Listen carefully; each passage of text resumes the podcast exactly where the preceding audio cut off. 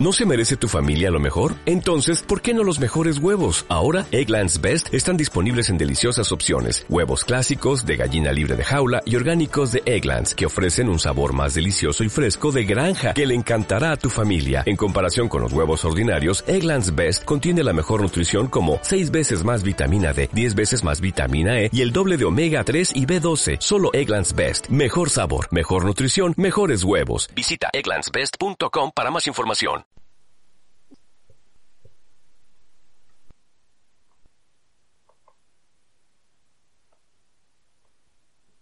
El ave que no se creía ave. No soy un pájaro. Debo ser una especie de ave sin alas, pensaba. Todos lo miraban asombrado. ¿Cómo que no era un pájaro? ¿Cómo que no tiene alas? ¿Y qué era eso que le salía por los costados en forma de B pegadito al cuerpo? ¡Pajarón! le gritaban, y él ni se inmutaba. Nunca se sintió un ave, ni siquiera se notaba sus propias alas.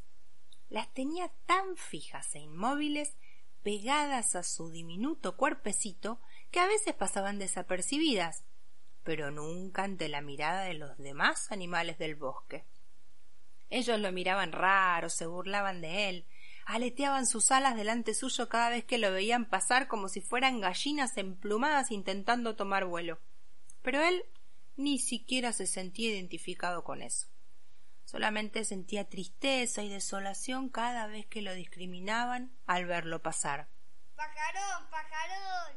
Ay, esas palabras le sonaban tan fuerte hasta en los sueños, y soñaba que tenía alas gigantes más grandes que un aeroplano y que volaba por entre los rascacielos de la ciudad de Nueva York como el mismísimo hombre araña.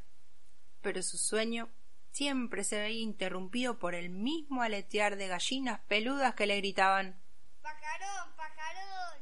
y recién ahí se despertaba extasiado lleno de angustia. ¿Qué soy si no soy un pájaro? ¿Por qué nací sin alas? se preguntaba.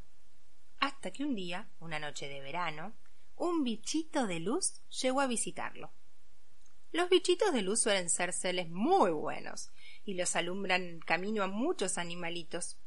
En el bosque los llaman maestros de luz, porque siempre se acercan a quienes más lo necesitan.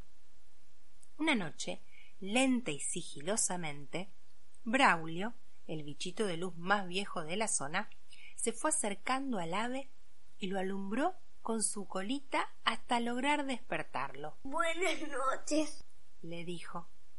Y Miguel, el ave que no se creía ave, abrió sus ojitos y lo miró asombrado. Buenas noches. ¿Quién sos? Soy Bravio, el bichito de luz más viejo y sabio. Vine a ver alas? alas. ¿Qué alas? Las que tienes ahí al costado del cuerpo. le dijo señalando unas protuberancias emplumadas que le sobresalían de costado.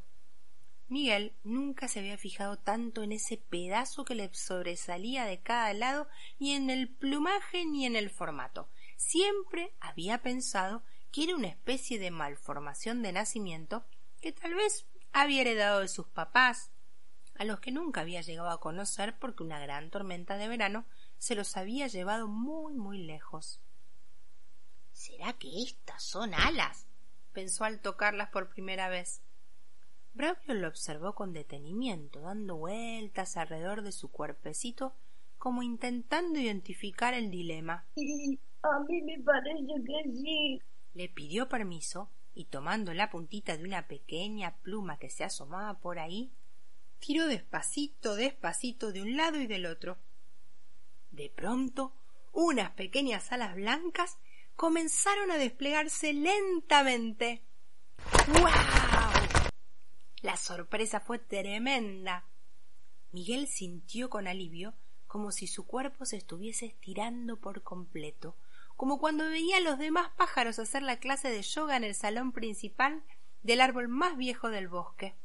Se estiró y se estiró aún más, elevando sus pequeñas alitas al viento, con algo de miedo y sin entender aún por qué se movían, ni cómo, ni de qué manera sus plumas se iban acomodando solitas. una detrás de la otra, de mayor a menor, como si supieran. Estaban ahí, pensó. Siempre estuvieron ahí, y nunca, nunca las había visto. Mientras tanto, Braulio, el bichito de luz, festejó semejante descubrimiento haciendo titilar su colita, como si fuese una linterna con luz intermitente brillando en la noche. Cuando llegó la mañana, Miguel no podía más del asombro y empezó a caminar con fuerza como todos los días. Pero de pronto comenzó a sentir como su cuerpo se balanceaba hacia un lado y hacia el otro, torpemente, intentando equilibrarse.